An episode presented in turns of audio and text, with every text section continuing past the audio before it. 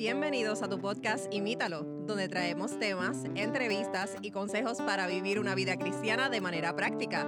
Así que mantente conectado, búscanos en Instagram como podcast Imítalo y recuerda que, imitando a Jesús, vivimos en plenitud. Saludos y bienvenidos nuevamente a otro episodio de tu podcast Imítalo. Estamos contentos de poder estar nuevamente con ustedes en otro episodio más. Saludos, Kaylin. Hola, saludos para todos. Es una nueva semana, es un nuevo episodio y tenemos cosas interesantes que compartir con ustedes. Así mismo es, así mismo es. Estamos eh, agradecidos a Dios por esta oportunidad hoy queremos traer un tema eh, quizás un poquito eh, diferente a lo que hemos estado trayendo recientemente. ¿De qué vamos a estar hablando hoy, Kaylin? Bueno, hoy traemos un episodio divertido, ah, por lo menos hoy me, yo me divertí bastante ah, aprendiendo esto que quiero, queremos compartir ahora con ustedes. Estamos, vamos a estar compartiendo datos curiosos sobre la Biblia. ¿Quién no sabe lo que es la Biblia? Ya sea todas las personas, sea creyente, no creyente, todo el mundo sabe lo que es la Biblia. La Biblia tiene fama buena. Como nosotros que creemos en Dios, sabemos que la Biblia es su palabra, es la luz para nuestro camino.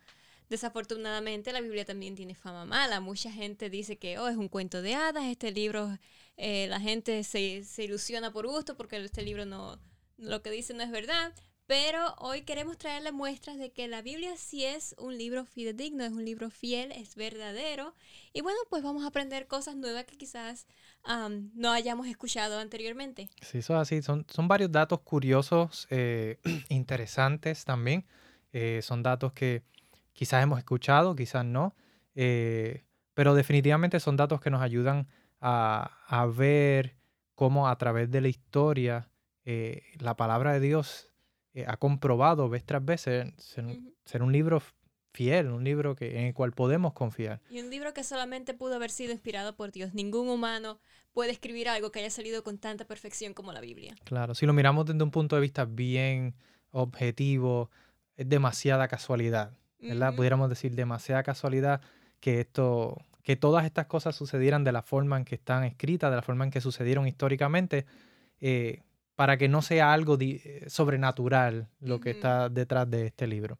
Y uno de los puntos que quisiéramos comenzar, eh, a compartir acerca de la Biblia, es un punto sumamente interesante, eh, es precisamente que el, en, el, en, los años 740 al 600 81 antes de Cristo, ¿verdad? Pues vamos contando desde más lejos a más cerca de su nacimiento, se habla o se escribe eh, de Ciro el Grande, quien nace en el año 600 antes de Cristo. Así que alrededor de 150 años antes de su nacimiento es predicho eh, que Ciro va a ser el rey antes de que naciera en el libro de Isaías, específicamente en el capítulo 39, versículo 5, dice que él iba a ser rey de Babilonia y que se iba a apoderar de Judea. Así que eh, vemos ahí que, que todos estos datos que estaban escritos sucedieron al pie de la letra. Y, sucedieron años después, sobre 100 años después de, haber sido escrito, comprobando así que ese, ese dato, esa predicción que es dada en el libro, pues definitivamente tuvo que haber venido de alguna fuente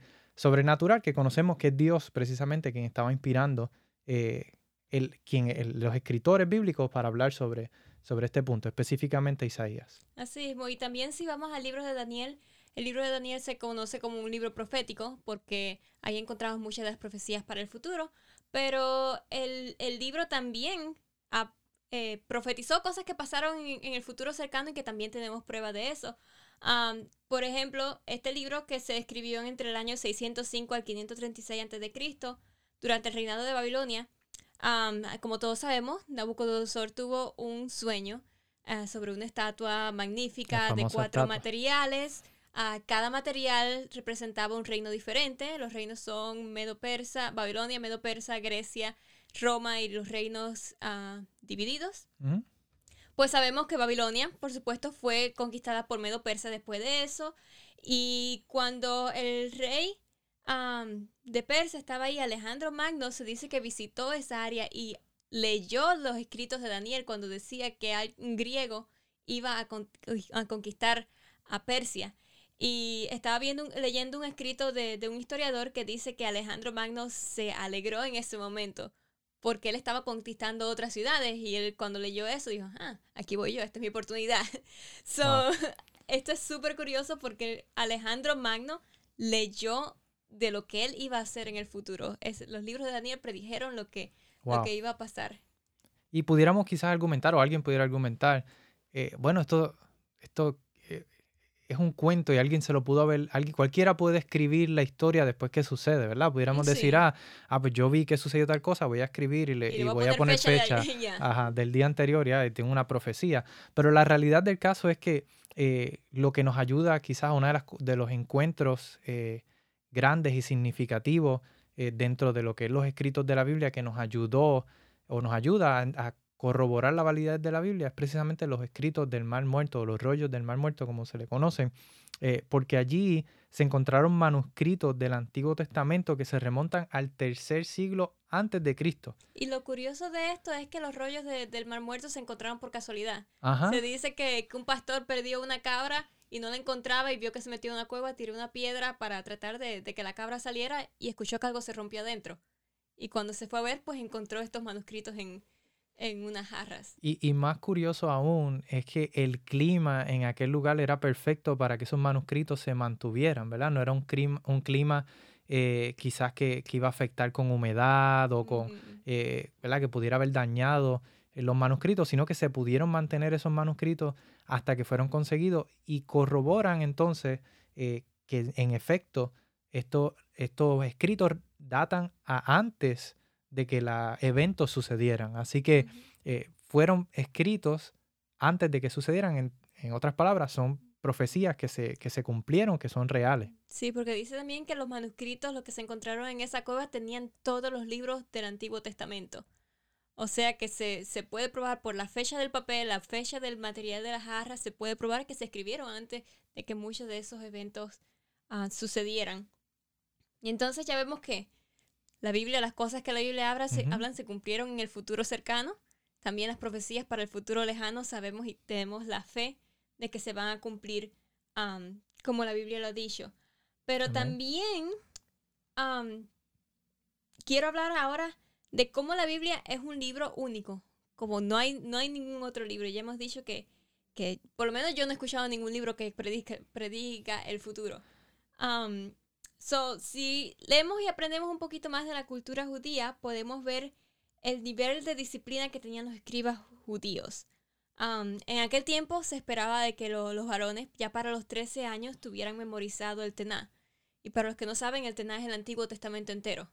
Yo no sé ustedes, pero yo para los exámenes en la escuela no me podía memorizar nada. Así Estamos que, en el mismo bote.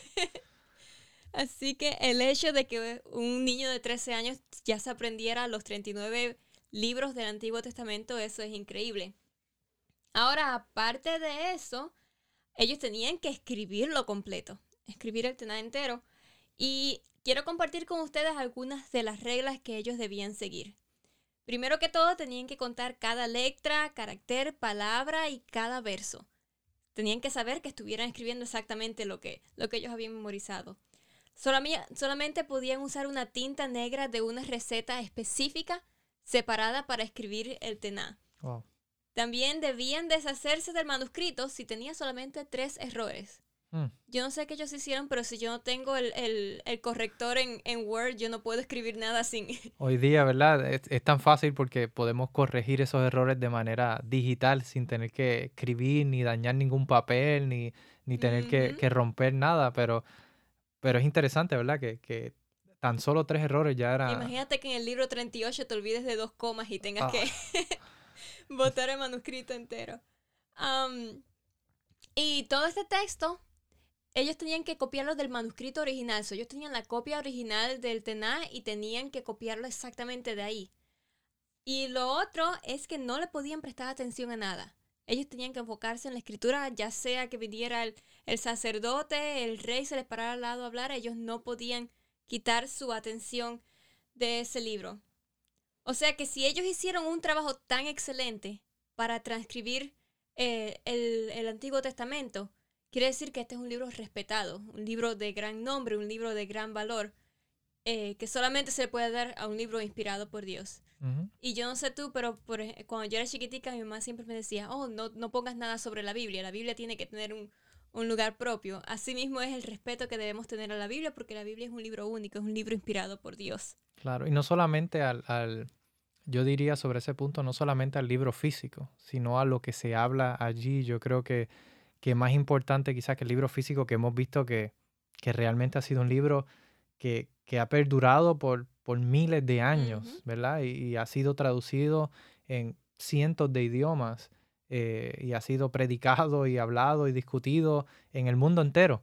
Y, más que, que, que, el libro físico en sí mismo, yo entiendo que el, el Dios del cual se habla allí es el, debe ser nuestro respeto mayor. Y hemos hablado, Kaylin, del Antiguo Testamento. Hemos hablado de historias del Antiguo Testamento, de, los escritos del Antiguo Testamento, pero ¿qué hay del Nuevo Testamento? Bueno, pues e, el Nuevo Testamento, eh, como ya hemos dicho, no fue escrito por cualquier persona. Sabemos que tienen eh, varios escritores en el Nuevo Testamento que se mencionan en la Biblia, pero dice que existen alrededor de unos 25 mil manuscritos antiguos que son copias del Nuevo Testamento. Y 20% de ellos fueron escritos en griego, que era el lenguaje original en el que se, en el que se hablaba en aquel tiempo, uno de los lenguajes que se hablaban en aquel tiempo. Y cuando estos libros se comparan con otras fuentes históricas que tenemos, porque sabemos que el Nuevo Testamento fue escrito más reciente, eh, cuando se comparan con otras fuentes históricas que aún tenemos de aquellos tiempos, concuerdan con las historias, ¿verdad? O con los eventos eh, que se mencionan en la Biblia. Así que esa es quizás una de las pruebas o una de las evidencias que tenemos eh, para decir, mira, realmente los eventos que se mencionan allí sucedieron históricamente eh, según se mencionan allí. Eh, pero también otro punto interesante es que cuando se comienzan a conseguir estos manuscritos es alrededor del año 200 después de Cristo y todavía habían personas vivas de los tiempos, de los eventos que se están redactando allí. Así que cuando se comienza a, conseguir o quizás a dar más énfasis a estos manuscritos, estas personas que aún están vivas, que quizás pueden refutar eh, estos eventos, estaban allí y, no contradijeron, ¿verdad? O no refutaron estos eventos. No, eso, eso es mentira, eso no es así, sino que entendían que lo que allí estaba escrito era verdadero. Fue como sucedió exactamente. Así que vemos ahí que, que todos los eventos, tanto del Antiguo como del Nuevo Testamento, que fueron escritos, son eventos confiables, son eventos que sucedieron. Hay muchas profecías que se escribieron en tiempos antiguos que se cumplieron y otras que están escritas que aún no se han cumplido, que se cumplirán en tiempos futuros eh, muy cercanos. Así, pero así ahí tenemos la, la, prueba de que sí podemos confiar de que esas profecías se van a cumplir. Otra cosa que quiero mencionar es que Dios es un Dios perfecto. En, en la Biblia no hay, no hay coincidencias, no hay casualidades, no hay nada. Y estaba leyendo sobre el libro de, de Isaías. Um, el libro de Isaías tiene 66 capítulos y quiero que tengan en mente que la Biblia tiene 66 libros. cuando vas al libro de Isaías, si te pones a fijar los títulos de los capítulos, los títulos de los segmentos, los primeros 39 capítulos pues están hablando de Israel, de cómo Israel básicamente ha metido la pata, de cómo Israel eh, se ha alejado de Dios, de cómo Israel va a ser cautivo, de cómo ah, las las desafortunas que van a, pasar a, otras ciudades, las conquistas de otras ciudades, todas las cosas malas que van a pasar. A partir del capítulo 40, pues entonces vemos que Isaías comienza a hablar de una nueva esperanza, de un redentor que viene a salvar, del Mesías que viene a liberar a los israelitas, que les va a traer una vida nueva.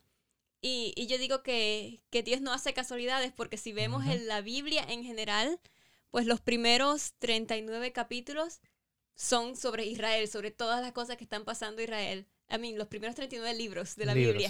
el Antiguo Testamento está hablando de todas las cosas que Israel está haciendo, pero cuando vamos al libro número 40, que ya empieza el Nuevo Testamento, pues es todo sobre el Mesías y el plan de salvación que Dios tiene para restaurarnos. Así que son detallitos quizás pequeños y quizás no es... Eh, pudieran parecer eh, insignificantes, ¿verdad? Para algunas personas, pero yo creo que no hay casualidades hay causalidades, yo le digo, ¿verdad? Eh, el, Señor ha puesto muchas de estas cosas eh, para que nosotros entendamos que este libro es, real, es fideligno, eh, son historias que sucedieron, que están allí escritas para nuestro beneficio hoy. Tenemos una enseñanza que podemos aplicar de todas estas historias que, que son válidas y son aplicables hoy a nuestra vida actual y se pueden aplicar de manera práctica. Y aquí hemos mencionado, ¿verdad? en el podcast mencionamos cosas prácticas acerca de la Biblia, hemos mencionado muchas de estas historias, muchos de estos eh, eventos, muchas cosas que han sucedido en la Biblia que están puestas allí para nuestro beneficio eh, espiritual, para que podamos seguir aprendiendo más de Dios, creciendo y no cayendo en los errores que cayeron nuestros antepasados, sino que podamos eh, buscar a Dios de todo corazón. Sabemos que eh, los eventos que están escritos allí, muchos de ellos ya los estamos viendo cumpliéndose. Muchos de estos eventos ya los estamos viendo que están sucediendo, pero a pesar de, todos los eventos que han, surgido, a pesar de todas las cosas eh, negativas, tenemos una esperanza de que uno de los eventos más importantes que habla la Biblia está pronto a cumplirse. Y ese evento es la, la segunda venida de nuestro Salvador. ¿Y podemos confiar en la Biblia? Claro que sí. Por supuesto. La Biblia, en la misma palabra, dice en Isaías 48, sécase la hierba, marchítese la flor, pero la palabra de Dios permanecerá para siempre. Su palabra es fiel, es verdadera, está escrita con un propósito para nosotros hoy y debemos de estudiarla, escudriñarla. Ese es nuestro llamado. No la dejes tirada cogiendo polvo. Eh, no, la, no, la, cambies por Instagram, no la cambies por Facebook, no la cambies por YouTube. Busca la Biblia, escudriñala. Tiene más, más historias eh, que nos ayudan a crecer espiritualmente y acercarnos más a Dios y nos dan esa receta para poder tener esa relación más íntima y personal con Dios. ¿Qué tal que inicio oramos entonces para pedirle a Dios que nos ayude a, estudiar más su palabra y que nos ayude a, buscarle de todo corazón. Así, pues vamos a, orar ahora. Señor, te damos muchas gracias por el regalo tan grande que nos has dado. Gracias por habernos dejado la Biblia para guiarnos, para aprender más de ti, para que sea de gran bendición en nuestra vida. Gracias porque usaste personas que escucharon tu voz y pasaron este mensaje hacia nosotros. Te pedimos en este momento que tú nos ayudes a escudriñar la Biblia, que te podamos sentir tu llamado, que podamos aprender cada día más, cada vez que abramos la Biblia y que sintamos ese fervor y esas ganas de buscar más de ti cada día. Sé con todas las personas que nos están escuchando en este momento y gracias por las bendiciones que recibimos de diario de ti. En tu nombre lo pido. Amén. Amén. Bueno amigos, nuevamente gracias por haber estado con nosotros. Esperamos que esto haya sido de bendición, hayan podido aprender algo igual que aprendimos nosotros que puedan poner en práctica el estudiar más la palabra de Dios y buscarle de todo corazón. Y nos vemos la próxima semana. Nos vemos. Gracias por escucharnos. Envíanos tus preguntas y o sugerencias a través de Instagram a Podcast Imítalo o por correo electrónico a imítalo.wpssda.org.